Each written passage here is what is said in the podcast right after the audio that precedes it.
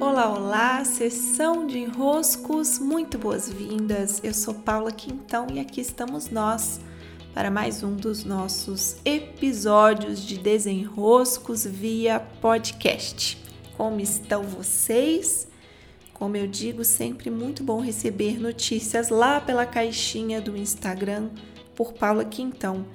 E hoje eu vou dar uma esmiuçada em um enrosco que eu respondi ontem sobre as queixas, sobre a reclamação.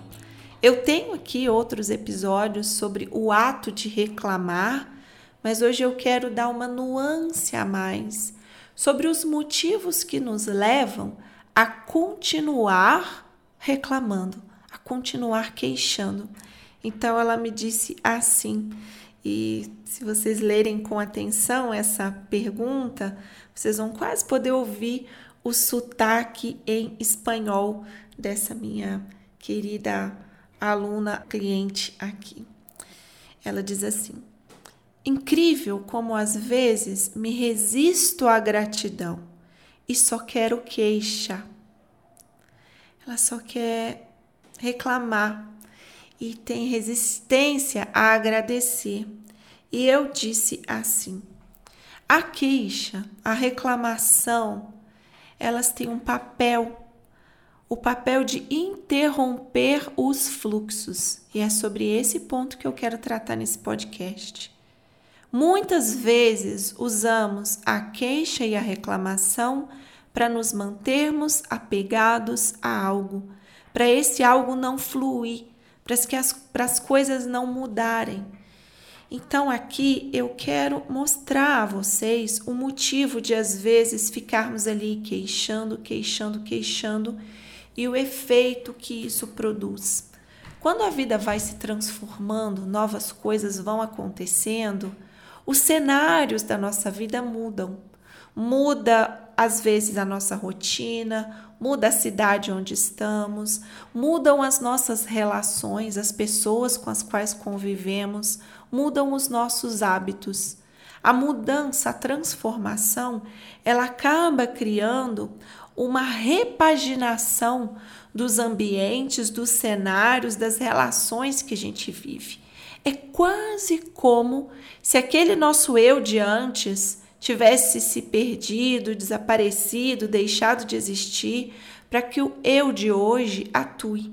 Se a gente olhar algumas fotos nossas de antigamente e o que vivemos, há em muitos de nós a clara sensação, talvez você não tenha passado por isso, mas eu desconfio que a maioria de nós passou por isso, você pode me contar, que é aquela sensação de que aquele tempo foi outra vida de tão distante que está, de tanta coisa que já passou.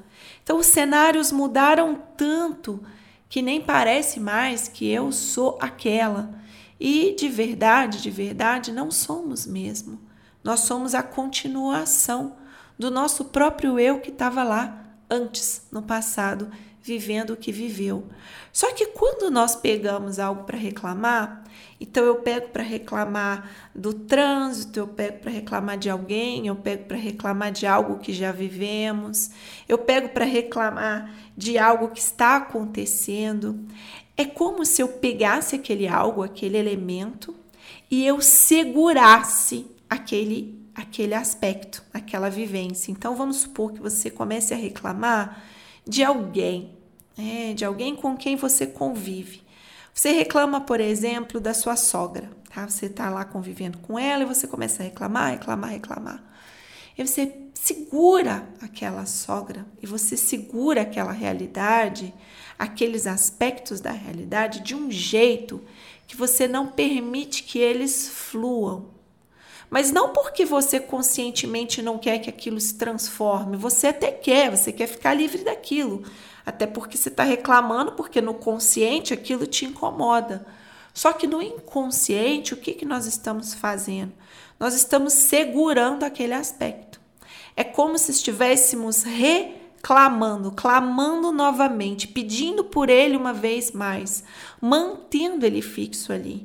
Ah, eu não sou capaz de dizer agora os motivos que te levam a querer fixar essa realidade, mas você precisa ir lá e descobrir: peraí, O que é que me faz reclamar dessa situação? Por exemplo, vou dar um exemplo prático meu para vocês conseguirem daí fazer os seus próprios desenroscos.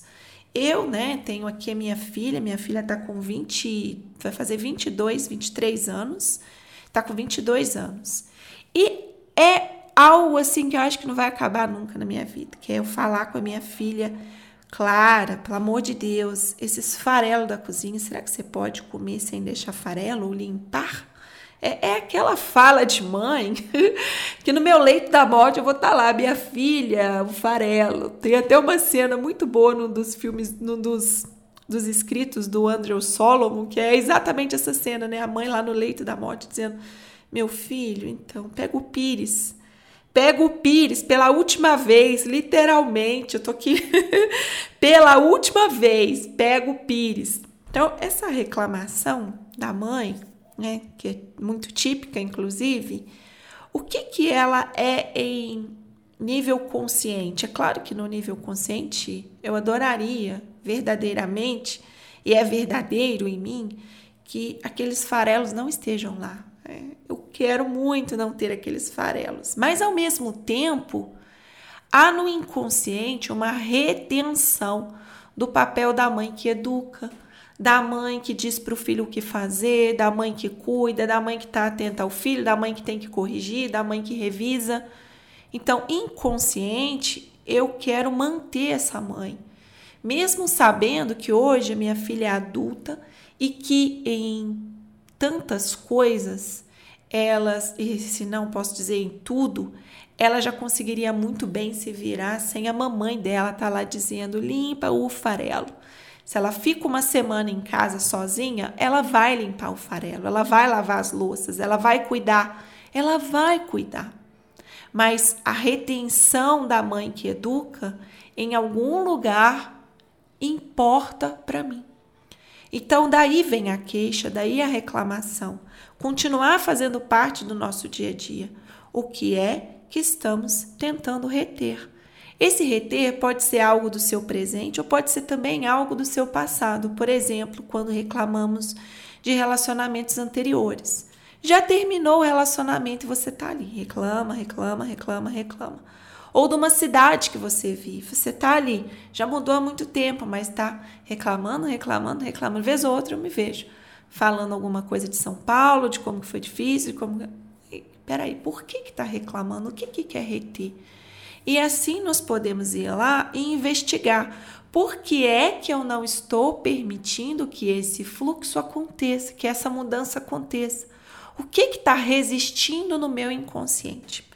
Dessa maneira, nós podemos ir lá nos compreender e desenroscar, ao invés de simplesmente dizer: ah, não, eu tenho que parar de reclamar disso, então eu vou silenciar essa minha reclamação, vou calar isso em mim, quase como se estivéssemos nos colocando de castigo para sermos os gratos, os elevados, os super agradáveis que só falam coisas boas. Olha, higienizar o que a gente está querendo fazer não é o que vai resolver.